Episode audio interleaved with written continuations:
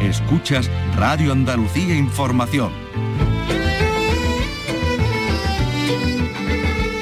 Andalucía es cultura. Con Maite Chacón. Radio Andalucía Información.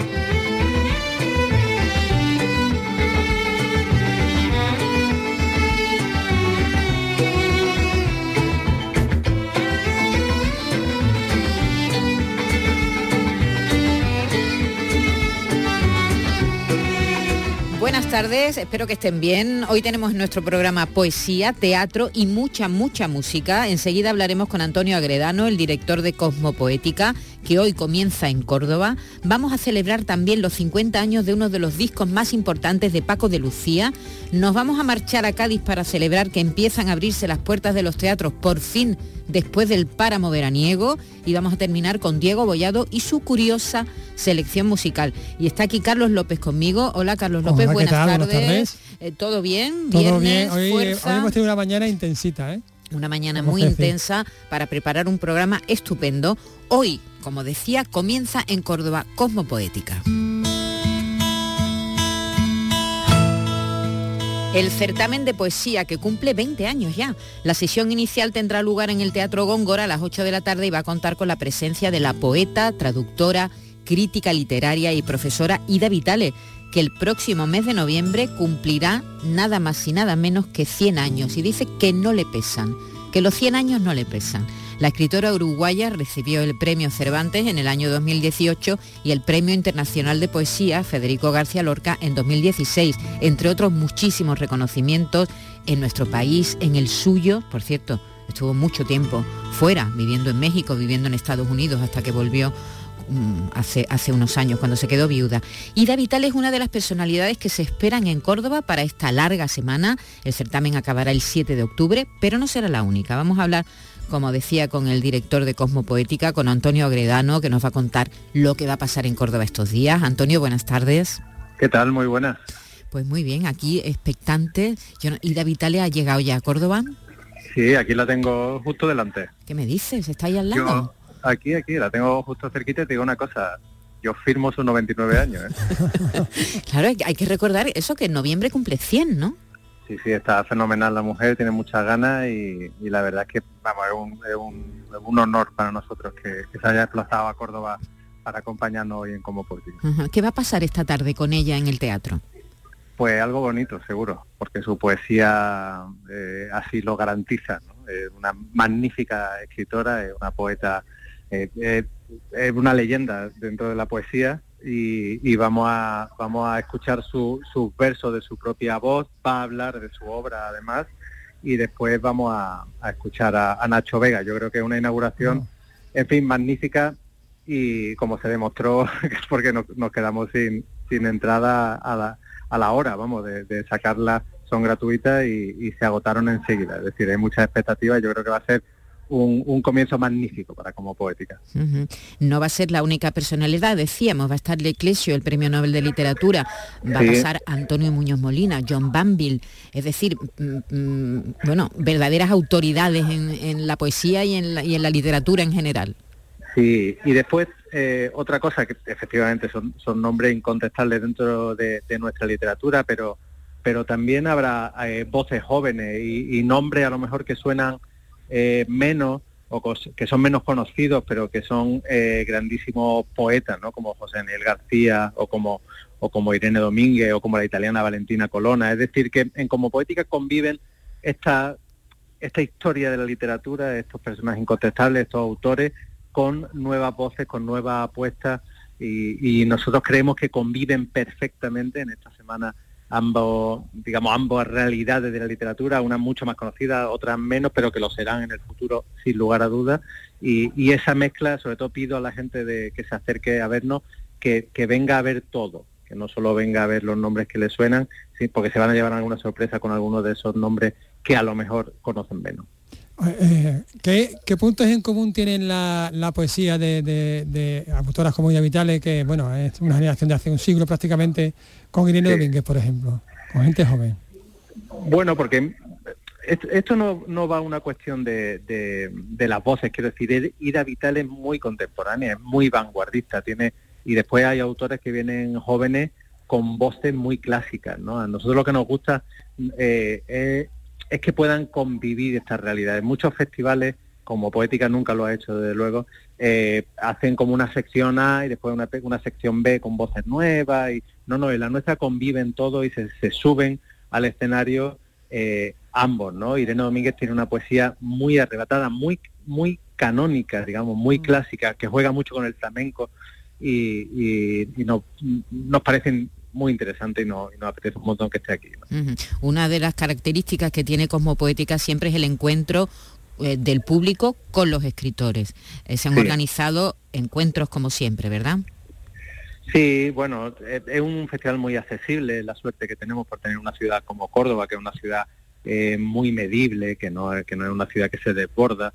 Y, es un festival que busca mucha cercanía. De hecho, se hacen las actividades habitualmente la inauguración no, porque se nos quedaría demasiado pequeña eh, y la llevamos a Góngora, pero el resto de actividades suelen ser en Oribe, que es una sala más bien coqueta, más bien pequeña, precisamente buscando ese diálogo y ese encuentro eh, entre autores y público. Y los niños que tienen mucha presencia también, porque hay talleres infantiles.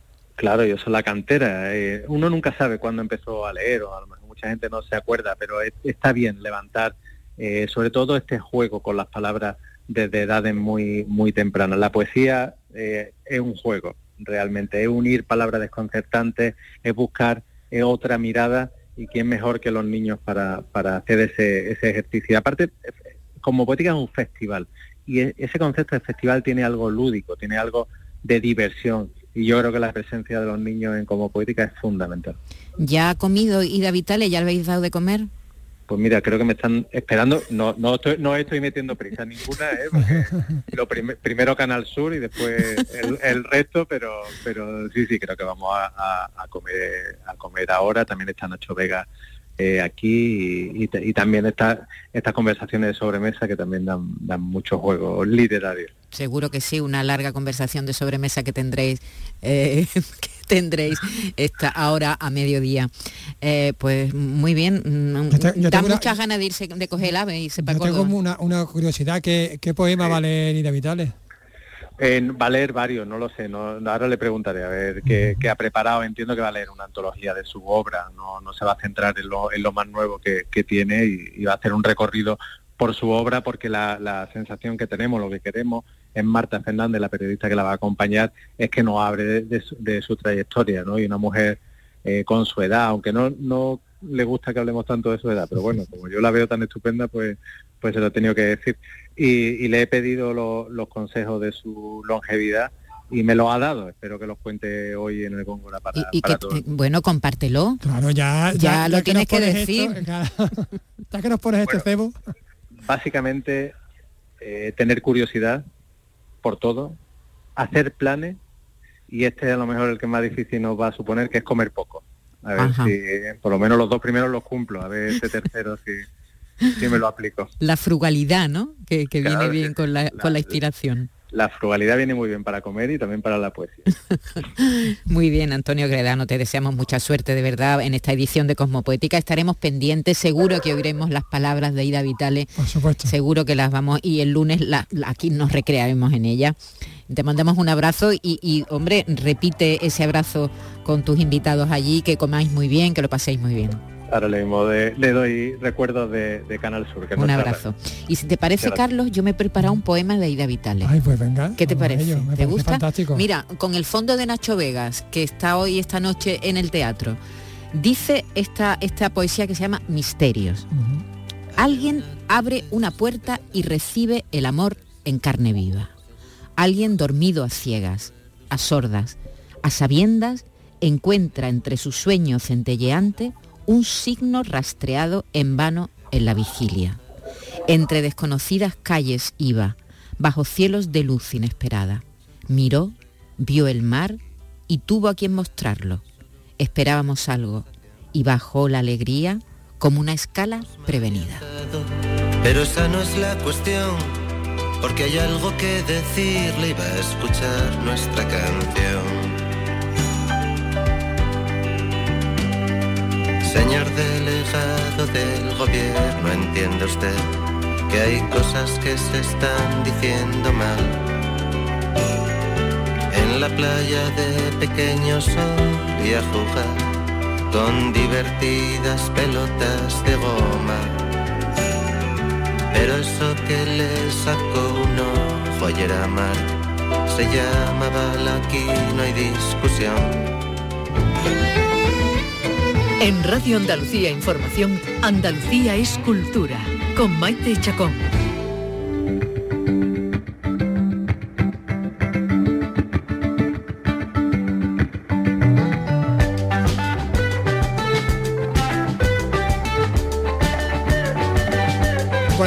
Este 2023 cumplen 50 años algunos trabajos discográficos, bueno, muy importantes para la música popular, bandas muy diversas, hacia el punk, el rock progresivo.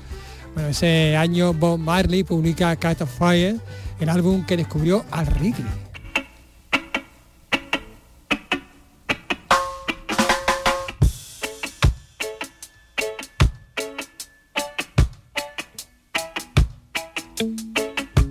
Steer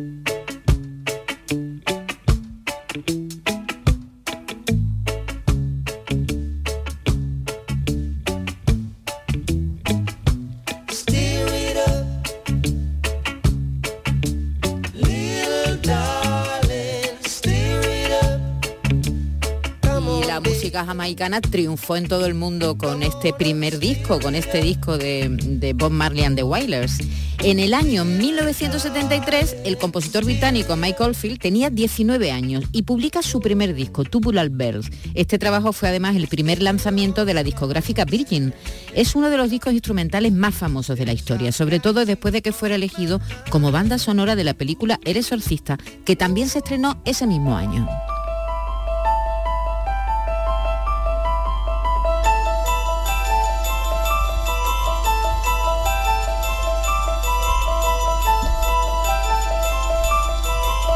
Y Pink Floyd publicó The Dark Side of the Moon, el disco más vendido de la historia, tras el thriller, por supuesto, de Michael Jackson.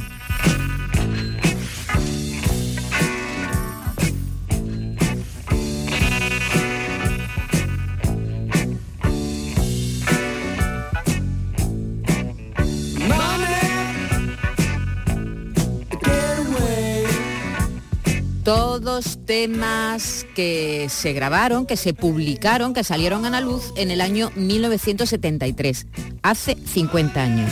Y ese mismo año en España se grabó este tema.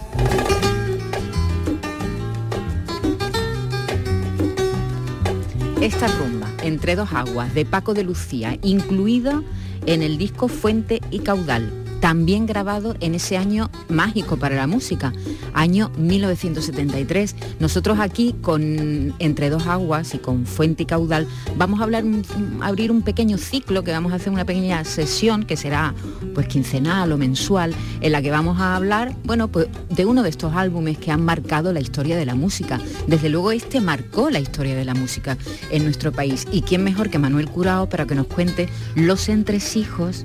Hola Manuel Curao, buenas tardes A la paz de Dios. de este álbum de Fuente y Caudal que mm, tengo la sensación de que le cambió la vida a Paco de Lucía. ¿Puede ser o no? A Paco de Lucía eh, la sensación es buena, pero hay que ampliarla. A Paco de Lucía y a la guitarra flamenca. Y a muchos flamencos.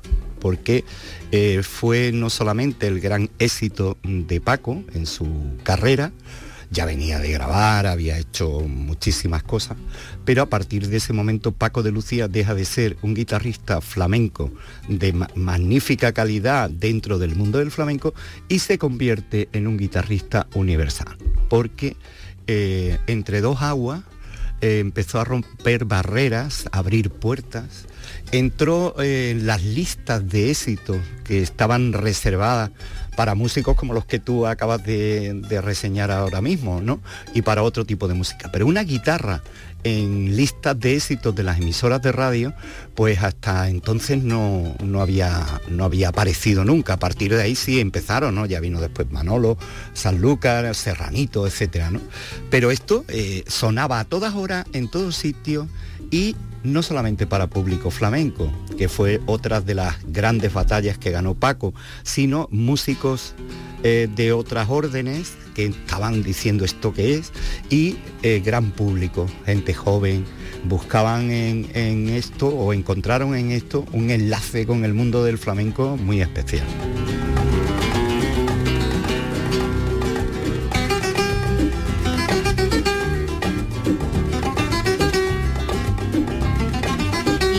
Cogemos este tema aislado del resto de la carrera musical de Paco, es bueno, bueno, es muy bueno, evidentemente. Muy bueno. Eh, ¿Qué calidad tiene esto si lo comparamos con otras obras suyas? ¿Es de lo mejor que ha hecho Paco? Bueno, Paco ha hecho cosas maravillosas porque eh, Paco no es que mm, estuviera aburrido en su casa y dijera voy a grabar entre dos aguas. Bueno, casi, ¿no? Porque lo obligaron a hacerlo, que también es- este disco tiene muchos entresijos, tiene muchas historias. Uno de ellos que se cuenta, no sé si será verdad, es que entre dos aguas él lo graba como, que, que abre el disco, por cierto, Ajá. él lo graba al final y como de relleno, como si faltan unos minutos para completar lo que tiene que durar un LP y vamos a grabar esta rumba. ¿Eso es verdad? Eso es así y tan así que no solamente entre dos aguas, sino de los ocho cortes que tiene Fuente y Caudal, el único que tenía Paco ya montado para la grabación, que le habían dicho vamos a grabar un disco, eh, pero no le dijeron vamos a grabar un disco ya. O sea, eh, esto fue fruto de unas prisas de la producción de la casa discográfica. Le dijo, Paco, esto hay que grabarlo ya. Entonces el único tema que tenía montado era Fuente y Caudal, que es una taranta que le da nombre al LP. Pero eh, ya el colmo fue entre dos aguas. Él, claro, armonizó, montó eh, todos los temas, granaína, bulerías, tangos, alegría, eh, fandangos de Huelva. Pero le dijeron, Paco, falta un tema. Y entonces dijo un tema, pues, y cogió y, y hizo una rueda ahí. La verdad es que sí, Pero tú qué me quieres decir, que lo improvisó casi, casi. en el momento de la grabación. Bueno, no en ese momento, pero... Pero días mm, antes, eh, ah. Sí, eh, montó una cosa y sobre eso improvisó. Tan es así que si escuchamos detenidamente el tema, eh, los pasajes eh, que tiene eh, son un calco de el te estoy llamando locamente de las grecas, que tampoco era de extrañar porque la juntiña de Madrid de esa época eh, estaba Camarón, estaban las grecas, gente de Extremadura, entonces había una relación fluida entre ellos, se reunían, vivían fiestas y entonces claro, pone uno el oído y dice, esto es te estoy llamando locamente de, que, de las que- grecas. que- que también era un éxito de esos Bueno, años, imagínate éxito. el triunfo que tuvieron. A, a Eh. Paco se le pegaría en la oreja, ¿no? Normal. Entonces nos encontramos un gran guitarrista que ya eh, tenía un peso dentro del flamenco, él estaba muy vinculado a la casa Philly y le tocó, ma- entre Manolo y él le tocaba todo el que aparecía allí. Y eh, eran los guitarristas oficiales, su padre era productor, eh, Antonio Sánchez, y nos encontramos con un gran guitarrista que eh, le proponen grabar un disco en solitario, con un repertorio novedoso y creativo, y cuando tiene el disco montado a toda prisa le dicen que falta un tema.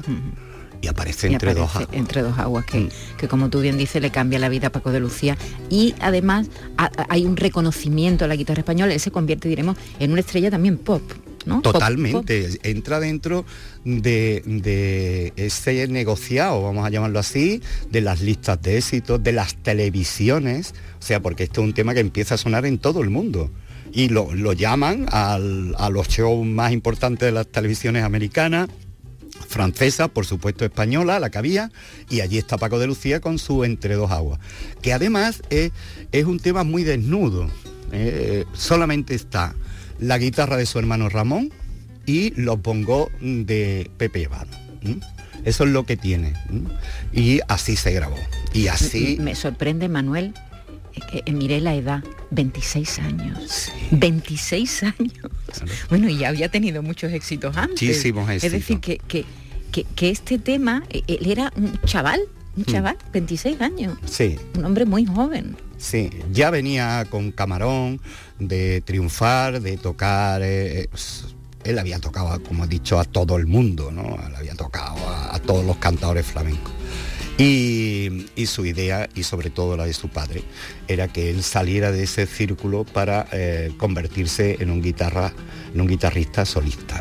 Tiene muchas versiones este disco, ¿no? Mira, yo lo he apuntado aquí. El disco aparece en el 73, hace 50 años. Se reeditó en el 75. En el año 81 apareció en las series económicas estas que se hacían de cassette, ¿no? Apareció después en CD en el año 87. Pero es que además en el año 90, tres años después, fue remasterizado y en 2003 fue de nuevo revisado para la edición de la caja integral, que hay una integral de Paco de Lucía con todo su, su repertorio. Del álbum hay 13 versiones.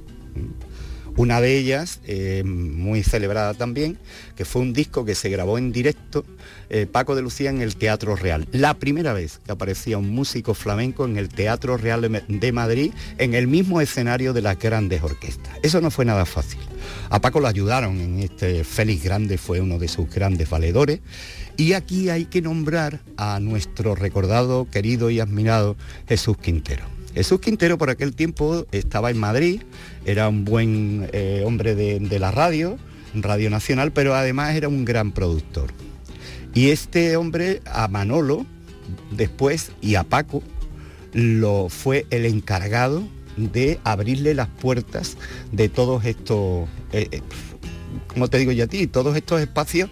Bueno, eh, los medios de comunicación de Sí, la época, ¿no? eh, Y, y- y el Teatro Real, Ujú. que aquello fue un escándalo, ¿eh? O sea, los músicos Fíjate clásicos, ahora, ¿no? Cuando decimos un flamenco vuelve al Teatro Real y él fue el primero. el primero, el primero y además de una el éxito que tuvo fue la primera vez, también se dice, si esto no es verdad, es una mínima exageración, que fue tal la demanda de entradas que tuvieron que habilitar la parte de atrás. Esto que ahora se hace mucho, Sí, sí, sí. ¿eh? que se llena el escenario, los laterales y eso con público, el primero que lo hizo fue Paco de Lucía. Hay una foto general, que es la portada del disco, donde se ve a Paco solo en el escenario y toda la parte de atrás con gradas llena de público, aparte de estar abarrotado el teatro.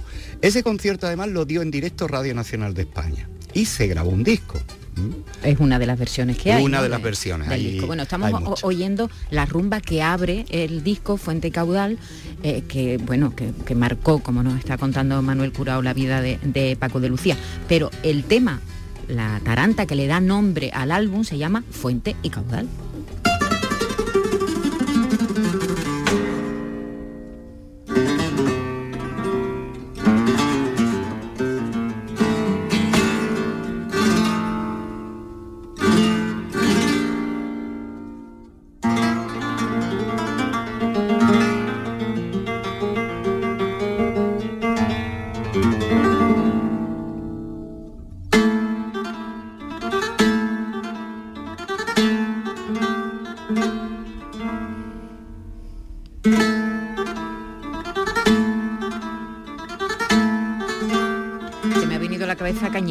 Oyéndolo. Sí, claro. ¿Verdad? Porque parece un guitarrista clásico aquí. Claro, y además Cañizares fue su, su gran aliado cuando le metió mano a todo el repertorio de los clásicos de falla del maestro Rodríguez, Rodrigo. Pero en el año 73, este tipo de pulsaciones, este tipo de técnica, esta limpieza y las nuevas armonías y los nuevos sonidos de la mano izquierda, la famosa frase que estuvo a punto de costarle un disgusto gordo, ¿no? Cuando, bueno, como en la guitarra dice, eh, la izquierda piensa y la derecha ejecuta, ¿no? Eso se trasladó a otro... A la política. Sí, y además lo buscaron y estuvieron a punto de buscarle, eh, de, de provocarle, le querían pegar, en fin, eh, fue un episodio triste eh, y simplemente dijo eso, en esa mano izquierda de Paco, esa- eh, esas nuevas armonizaciones, esa- esos transportes y sobre todo esos picados, que eso era lo que eh, levantaba al público en, los escenarios y, entonces no había truco ni cartón, porque hoy día, pues con los pinchazos, el Pro Tool y todo, como decía Enrique Melchor, dice, pero vamos a ver, ¿cómo puede tu pica más ligero eh, cuando está acabando que cuando está empezando. Un, un- un corredor de maratón que tiene más fuerza al final de la carrera que cuando va por la mitad, ¿no? Entonces aquí no había ni truco ni cartón, esto era lo que se hacía, se hacía y... Esto y era la está. verdad, la verdad, de, Ah. un, de un grandísimo artista. Eh, ¿Cómo, cómo está la cosa de los de los derechos de, de autor con, con Paco de Lucía? Porque ahí hay un gran lío, ¿no? Ahí hay un lío que se ya mm, se ha eh, abierto ahí la primera de la eh, de la sentencia, digo la primera porque se está a la espera del recurso. Es una sentencia eh, original, ejemplar y única. O sea, Hay que contar que Paco de Lucía firmaba, eh, no, no firmaba él solo los temas, ¿no? Firmaba junto a un silbador, me decías. tú? Exactamente. Silbador. ¿Quiénes eran los silbadores? Vamos a poner, eh, vamos a trasladar el ejemplo. O sea, tú escribes una, una novela, pero la escribes a mano, ¿vale? Y, y hablas conmigo porque para presentarla en autores necesita que esté pasada a máquina, como se decía antiguamente. Y yo, por pasarte la novela a máquina, te digo, Maite, el 50% de los derechos de la novela es para mí. O sea, yo no le he puesto nada a la novela. La máquina de escribir, el ordenador y los folios. Entonces estos eran conocidos como los silbadores. Llegaban músicos a la EJAE, a la Sociedad General de Autores, y traían una composición, pero ellos no sabían escribir, no tenían nociones de solfeo, ni siquiera elementales. Entonces allí había estos señores que eh, se llamaban los silbadores, porque muchos ni siquiera tarareaban, sino les silbaban. Claro, llegaba el el, tema. el músico que no sabía, diremos que eso Claro. le silbaba el tema, ¿no? Y él ahí de, Lo transcribía. ¿no? transcribía de aquella A manera su también, manera. ¿no? Y por ese gesto cobraban el 50% de los derechos. Háganse a la idea, en 50 años, ¿cuántas veces ha podido sonar en el mundo entre dos aguas? Pues cada vez que sonaba entre dos aguas, los derechos que generaban, que no era eh, moco de pavo, sino que eran y son en algunos casos incalculables, el 50% eh, se lo llevaba Torregrosa, que era el silbador. Y la familia de Paco de Lucía ha reclamado En marzo del año pasado Ese, pusieron el pleito y ganaron.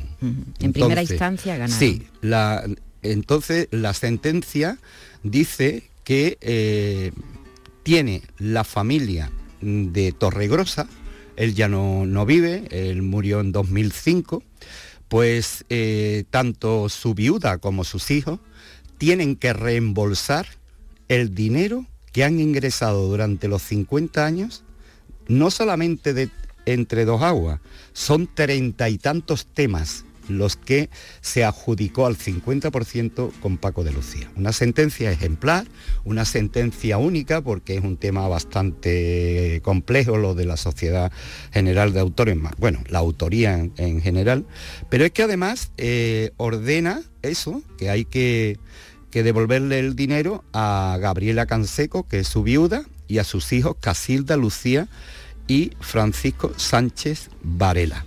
Eh, y dos hermanos menores de edad del segundo matrimonio. Entonces, en este caso, la sentencia es ejemplar, va a abrir la espita porque estos silbadores no solamente hicieron esto con Paco, sino que lo hicieron con muchísimos más músicos, más de los que nos imaginamos. Eh, y ahí está el tema. Esto fue eh, una satisfacción grande para la familia porque ¿Por qué no hizo esto Paco antes? Porque Paco para estas cosas, eh, para otras era bastante leonino, pero para esto, y a él lo que le preocupaba, que fue lo que le transmitió a sus hijos, es que cuando yo me muera y pase un montón de años, la gente cuando escuche Fuente y Caudal o Entre dos aguas, dirán, bueno, esto no era de Paco, aquí hay un hombre que se llama Tor- Torregrosa, Paco claro. no componía, eh, mm, para demostrar que este hombre eh, no era au- coautor de ninguno de esos temas, pues se han tenido que emplear con peritos, uno, uno de, de ellos, nuestro querido Núñez, eh, que es un gran músico, que ha demostrado, tú eh, escuchas esto y tú dices, bueno, ¿dónde está aquí la mano de Claro. un músico clásico? De aquí no hay ni arreglo siquiera, ¿no? Y ha sido una sentencia ejemplar, Ejemplar. que hará justicia en favor de Paco de Lucía.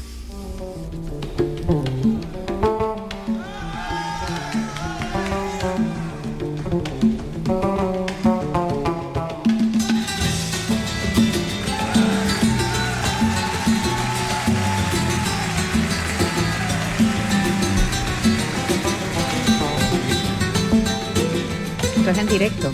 Sí, este es un disco, una de estas versiones eh, de las que él solía hacer en directo con el sexteto. Y este disco se llamó Alta Mar, lo otro era Entre dos aguas, esto se llama Alta Mar, con esa introducción del bajo de Carles Benavén. Y, y es, vamos, del original del 73 a esto que se grabó en los 90.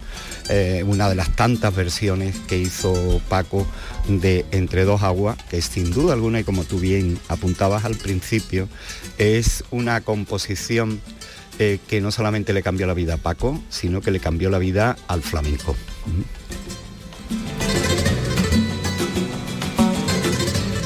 Este es el primer capítulo del, bueno, de la- le vamos a dedicar a la música que este año, dos- 2023, ¿verdad estamos? Sí.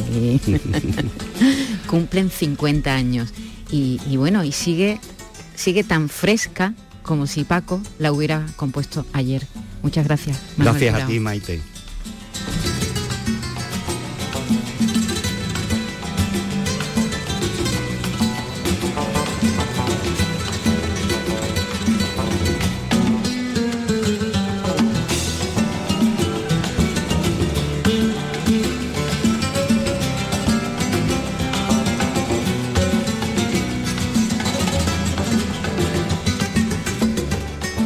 Andalucía es cultura con Maite Chacón. Radio Andalucía Información.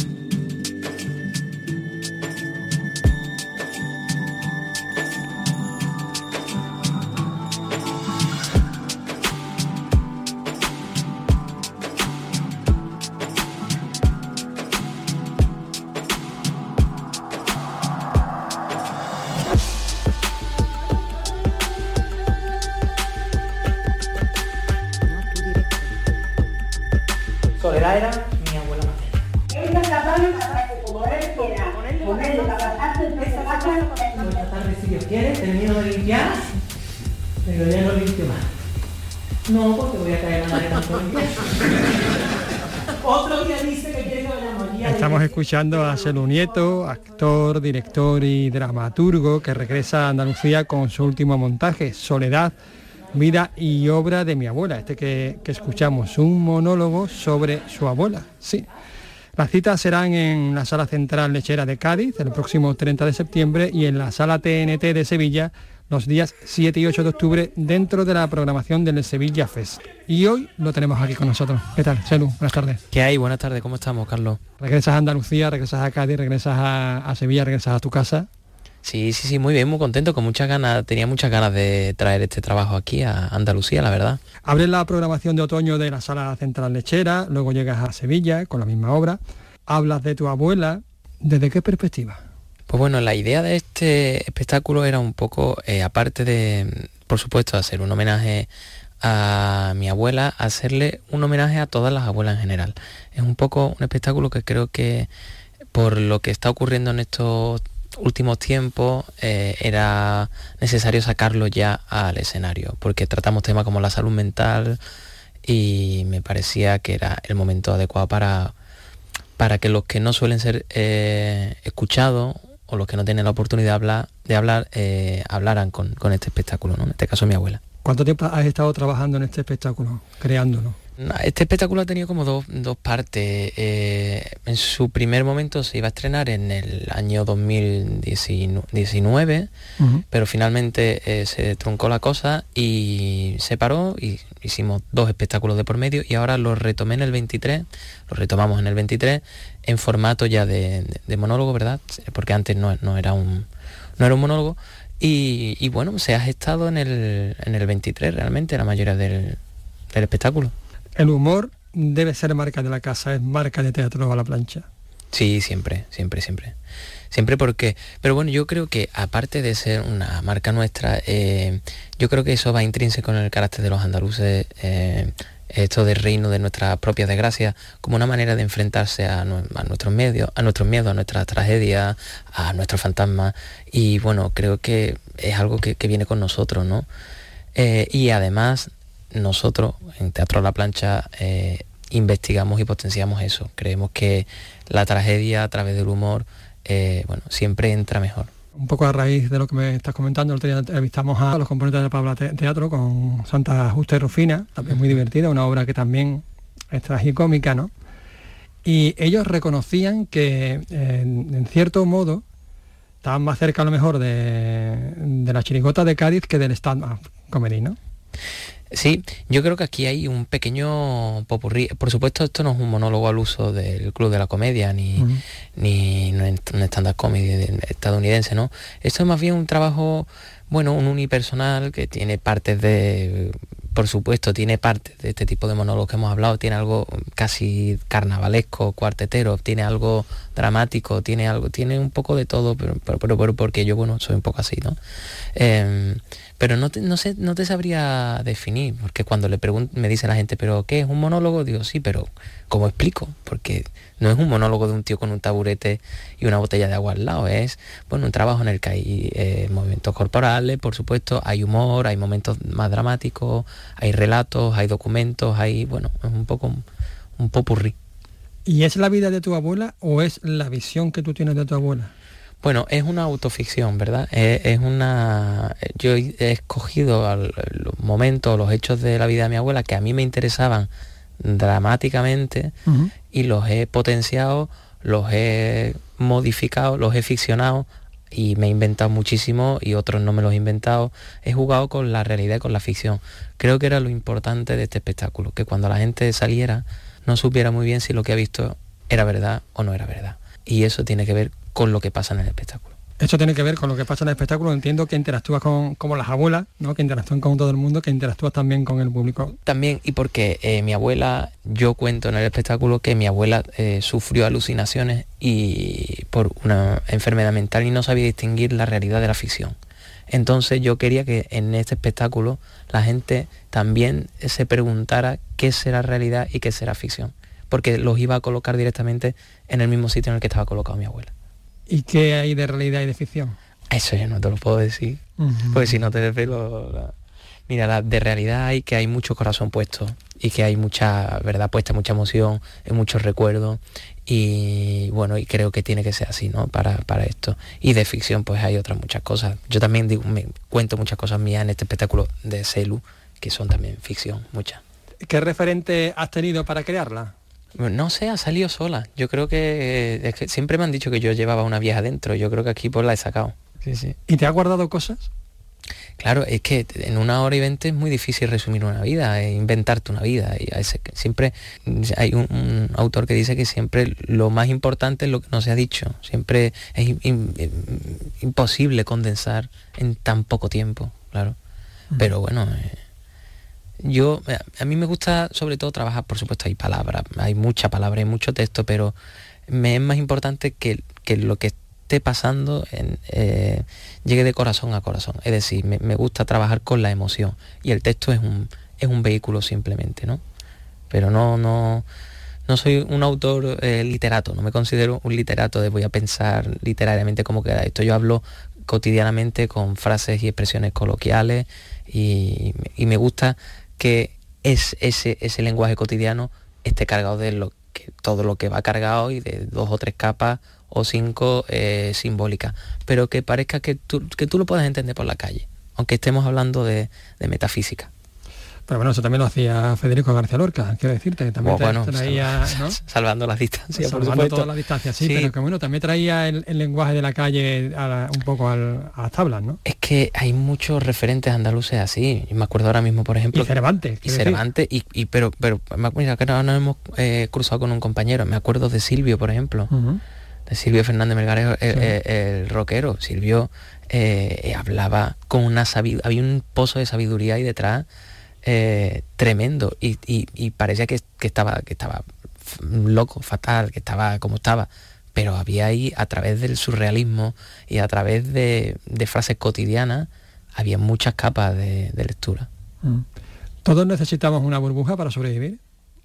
Sí, todos tenemos nuestra burbuja. Hay quien las busca en, en el trabajo, hay quien la busca en, en la música, en la lectura, en el cine, hay quien la busca en un bar, hay quien la busca por las calles. Hay, bueno, hay muchas maneras de, de evadirse, como de intentar salir de este mm, laberinto en el que parece que no, que, que estamos metidos muchas veces, ¿no? La magia está también presente. Esas alucinaciones beben de algún momento de, magia, de realismo mágico, por decirlo de alguna manera, realismo mágico cotidiano. Eh, hemos querido que, pare- que sea mágico partir de cosas muy concretas y muy cotidianas, como bien dice. O sea, que lo cotidiano parezca mágico. La puesta en escena, por ejemplo. La puesta en escena son 83 fregonas, la misma fregona, el mismo elemento del mismo color y, y atresado de la misma forma, repetido eh, 83 veces en el escenario. Hay 83 fregonas iguales, colgadas del techo a diferentes alturas. Eh, y es un elemento cotidiano que te encuentras en cualquier lado, pero adquiere otro carácter, un carácter especial, mágico, eh, surrealista por momentos, aterrador por otros momentos, eh, cómico por momentos. Las 83 fregonas son los 83 años de tu abuela. Pues, pues, pues podría haber sido, la verdad, pues casi, ¿eh? porque por, por, poca, por tres fregonas me falla la cuenta. Voy a tener que quitarla. ¿Y la música? Pues la música eh, es, en este caso, he querido tirar de, eh, bueno, de lo que para mí, yo lo escuché, yo trabajo de la siguiente forma, escucho algo, no escucho, veo algo, no lo veo, voy un poco intuitivamente. Entonces, si escucho algo, ya puede ser eh, Madonna, y digo, esto tiene algo que, esto me está diciendo que tiene algo que ver con la obra, lo meto. En este caso, eh, es muy importante Chopin. Chopin me acompañó mucho en el proceso creativo, me llevaba a mi abuela, que fíjate tú, la que yo decía que tiene, que ve mi abuela con Chopin. Bueno, pues me enteré, una vez que estrené ella, que Chopin tenía, veía alucinaciones, como veía mi abuela. Digo, fíjate, eh, eh, es que cuando las cosas están de alguna forma u otra eh, por ahí resonando, llegan. Es- esto parece lo que tú hablabas antes, magia. No es magia, simplemente, pues bueno, son cosas que van sucediéndose. El espectáculo va viniendo, llega, llega, ¿no? Es un poco como está atento, está con la escucha abierta y decir, esto, esto, no sé por qué, pero esto tiene que ver con esto otro. No sé por qué. Yo creo en eso. Bueno, pues nosotros también queremos en eso. Vienes a, a Cádiz y a Sevilla, pero no sé si luego tienes alguna fecha próxima en Andalucía. ¿sí? Sí, no, mm, todavía creo que no lo puedo anunciar, pero vamos a, a- vamos a estar por, por Córdoba eh, durante el mes de octubre y noviembre y, y a espera ya del año siguiente, a partir de, de enero, que se retome. Supongo que tú sabes que con las navidades y los reyes eh, la cosa se para un poco. Y además tengo que darle tiempo al carnaval, que es que yo en, en enero estamos cantando en el falla ya y estamos Es ya verdad, es verdad. escribiendo la chirigota y todo eso y bueno, que... Que tienes esa versión también, carnavalera, ¿no? Ese punto en común, ¿no? Sí, siempre, de toda la vida. Este año cumplo la mayoría de edad carnavalera, ya 18 años, eh, escribiendo y haciendo, vamos, y saliendo en carnaval, sí. Así que muy bien, muy, muy contento. Lo que estoy que me va a estallar la cabeza porque cualquier día acabo, madre mía de mi alma, pero muy bien, muy contento, muy contento. ¿Qué te da el carnaval, Selu? El carnaval me da, bueno, el carnaval es una fuente eh, creativa, inagotable, que llevan, no, no sé, todos los años, todos los años como puede una persona, es crear una, una obra nueva por año, yo no sé, veo admiración absoluta a los autores de carnaval, pero para mí es la frescura, es la emoción, porque cuando un paso doble eh, bien hecho, bien cantado y bien escrito te llega, tú dices, madre mía de mi alma, pero esto como co- que, que, que uf, cómo, cómo te evade, y- y te llega al corazón y te atraviesa así de repente, ¿no? Y cuando un couple está bien escrito, pues, madre mía, eso te tira al suelo y qué ingenio. Admiro muchísimo el ingenio gaditano, eso de hacer de, de algo de, de lo muy sencillo, muy sencillo, muy sencillo, darle una vuelta que no te espera y con esa figura y ese doble sentido que para mí eso, eh, eso es Cádiz, ¿no? Yo, eh, vamos, soy gran, gran admirador del carnaval y mi abuela también lo era, la verdad. Ese dardo dramático siempre, ¿no? Sí, eh, sí, sí, sí, sí, siempre lo que hablábamos antes, ¿no? Siempre hay una doble lectura y el que la coja para Te tengo que preguntar por esto, has estado 11 años en el secreto del Puente Viejo. No sé si tienes algún proyecto ahora en ciernes también. Sí, eh, fíjate, has dicho 11 y ya me ha puesto en duda, digo, ¿han sido 11? Porque yo pensaba que habían sido... Bueno, yo soy de tengo- letra, ¿eh? igual me he equivocado. yo también, yo también.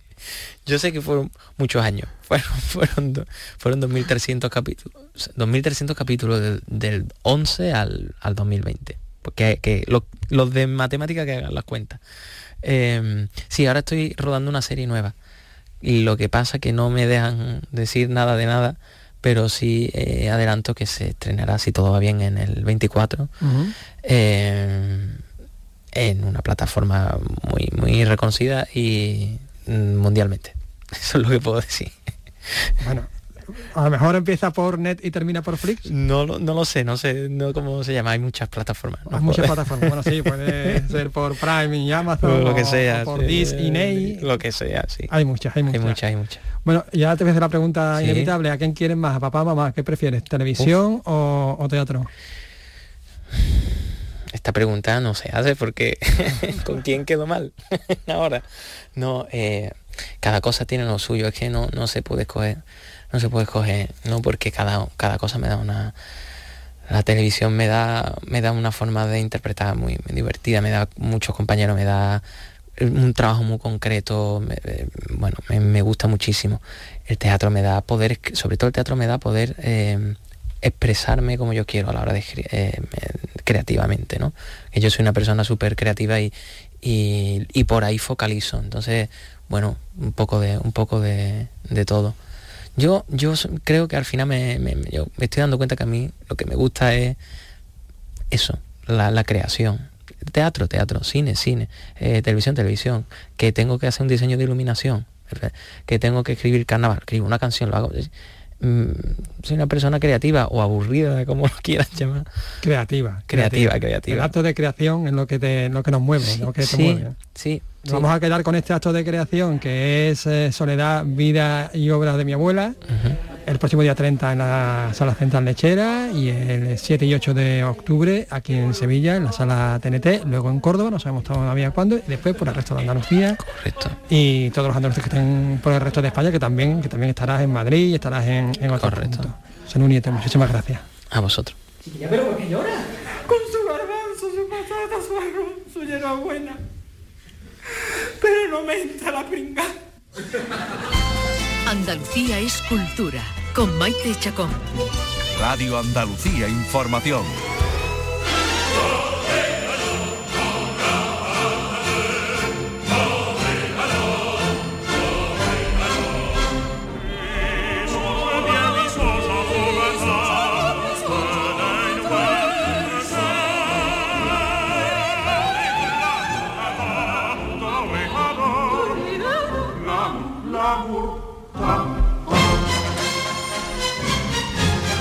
Abollado entra bailando. Entro bailando, una- dándome una, una patadita, una media patadita, media patadita nada más. con toreador que nos sirve de sintonía para este espacio que hacemos semanalmente de música española compuesto por extranjeros. Extranjero, gente de fuera. gente de fuera, gente que de una u otra manera se ha visto influenciada por la música española. Estamos hablando fundamentalmente del siglo final del 18 pri- eh, o el Sí, 19. fundamentalmente del siglo XIX. Sí, ¿no? Casi toda la música que vamos a ahí traer. va a ser a través a raíz del periodo romántico donde donde la música española distintos son los temas españoles en la música clásica porque ya en el siglo XVIII todos los barberos de Sevilla todos estos ya eran temas habituales de argumento. Pero si nos damos cuenta muchas veces escuchamos el barbero de Sevilla de Pacello que es un magnífico músico del siglo XVIII anterior al barbero de Sevilla de Mozart por ejemplo y aunque estamos en Sevilla y se supone que es un ambiente andaluz pero no suena mucha no suena música andaluza.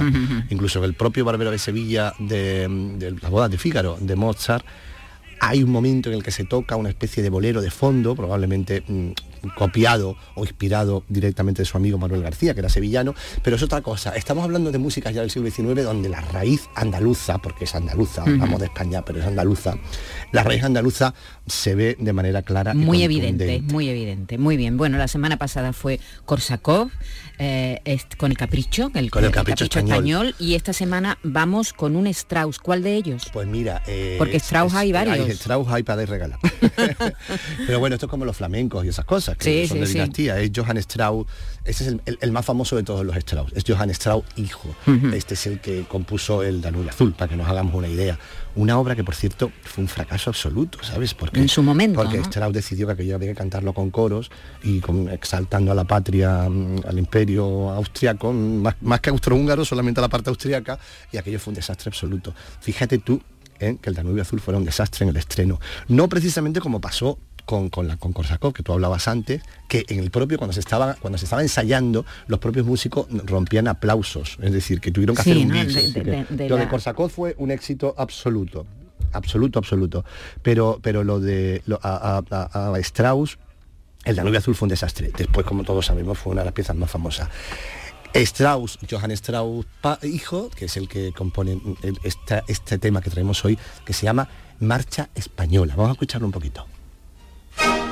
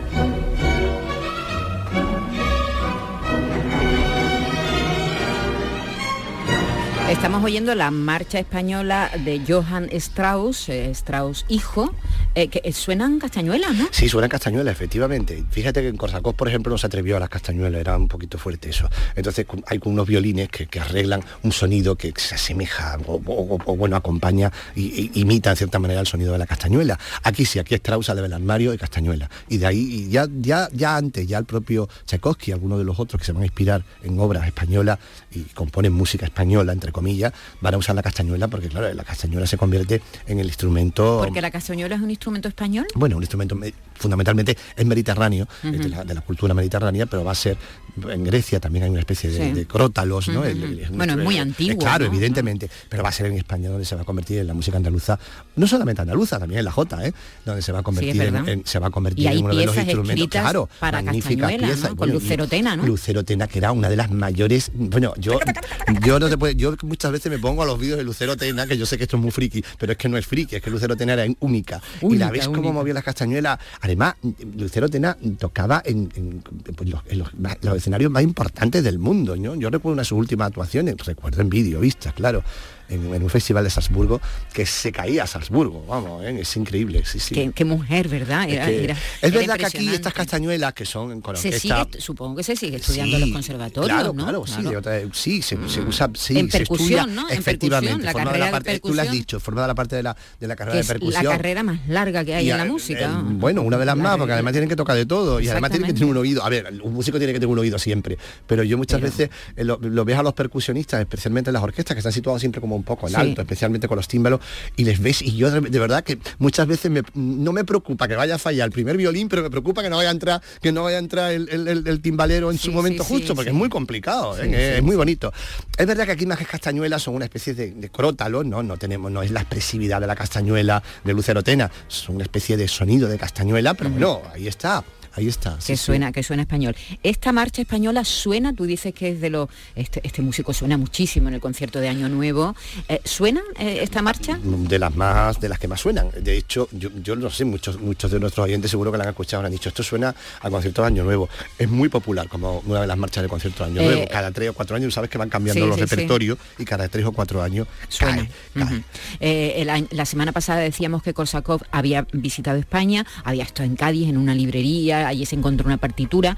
Eh, Johann Strauss estuvo en España. Pues no, eh, siempre se ha dicho que estuvo en giras, pero yo no tengo constancia mm, documental de que estuviera en España. A ver, pero hay una historia que viene un poco a raíz que va a provocar esta marcha española. Él, eh, la reina regente, María Cristina de Habsburgo, que era una Habsburga, que estaba muy vinculada evidentemente con la corte de Viena, era una aficionada a la música y al parecer tenía un interés grande en que, en que Strauss viniera a España. Y él decía, sí, sí, sí, sí, majestad, ya iré a España, ya iré a España. Pero Strauss ya iba teniendo una edad, había, era, no es que fuera famoso, Strauss mm, Era una estrella. ganaba ¿no? más dinero que un futbolista, que diría Lola Flores, quiero decir, es una estrella absoluta. Y claro, Strauss decía, "Hombre, yo la reina de España y yo pues soy austriaca y todo lo que tú quieras, y es regente además, pero no es una reina cualquiera, una reina que ejercía la, la regencia de- en, nombre de su hijo, de Alfonso XIII, que era menor. Pero yo irme hasta España, la de trenes que tengo que coger yo. Claro, tú imagínate, Viena, París, París, cambio de vía de vía ancha, vía estrecha en España. Y lo de ir a España para un señor acomodado y con, y con, y con unas convenciones muy burguesas como era el señor Johann Strauss, Y como, debía de y sonar como un poco- siguen siendo los debía- austríacos, bueno, ¿no? como siguen siendo los austriacos, creo que no, debía de ser un poco complicado. Y dijo él, "Uf", y entonces se le ocurrió, dice, como no voy a ir a España, pues voy a dedicarle una marcha española a la reina regente. Ah, vale, Entonces vale. esta marcha está dedicada a María Cristina de Habsburgo y Lorena, reina, reina regente. ¿no? Entonces le dedica la marcha y María Cristina se queda contenta. Me imagino que, bueno, María Cristina mm, era muy exigente con lo que quería. ¿eh? Era una, no, no es curioso, es una mujer que sabes que siempre ha pasado la historia por doña Virtudes, porque era muy, muy, muy católica, Muy guardó pía. muy pía, guardó muy bien la memoria de su marido, no tuvo ningún tipo muy seria, pero era una mujer que cuando se le metía algo entre ceja y ceja sabía conseguirlo. Entonces al final, bueno, por lo menos sacó algo y además sabía muy bien mover los hilos para sacar cosas, ¿no? En verdad, muy interesante en el personaje. Y entonces, mm, y era muy aficionado a la música, eso es cierto, especialmente a la música de su país, ¿no? De su origen.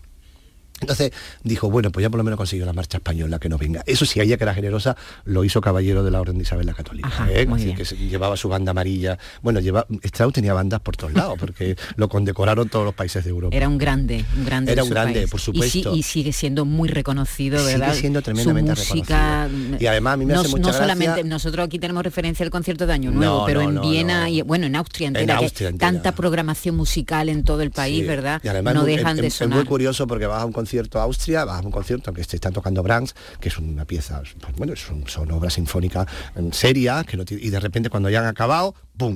te salta un vals. Tú, bueno, bueno, ¿dónde estamos? Salta un vals, ¿no? Esto es como cuando nosotros acabamos por Palma, ellos acaban por un vals, ¿no? Y es verdad que es un ritmo bonito y además es un ritmo que entronca mucho. Si te das cuenta, cuando hemos escuchado eh, la marcha española, ahora la escucharemos otra vez, eh, entronca un poco con un ritmo de chotis, porque el chotis también tiene mucho que ver con un ritmo alemán. A ver. Entonces ahí hay un, un ritmo casi de un 2 por un 2 por 4 que es como un- una especie de chotis acelerado. Ya verás.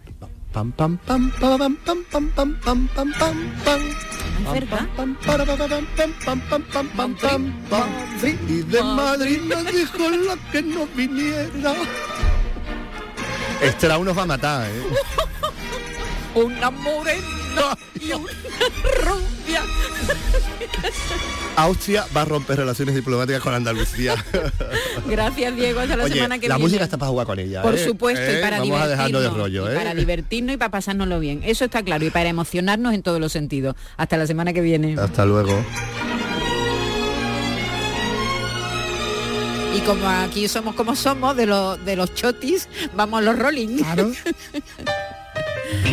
Nos vamos con los Rolling, que han publicado el segundo single de su nuevo disco después de 18 años sin grabar temas nuevos. El álbum se llama, se va a llamar Hackney Diamond y saldrá el próximo 20 de octubre, querido Carlos. ¿Tú eres de los Rolling? Sí. Yo siempre he sido de los roles. Es una baladita aquí, un medio tiempo gracioso. Bonito, es como un blues, Sí, ¿verdad? tiene ese rollo. Se llama Sweet Sound of Heaven, Sí, sí. Dulces Sonidos del Cielo.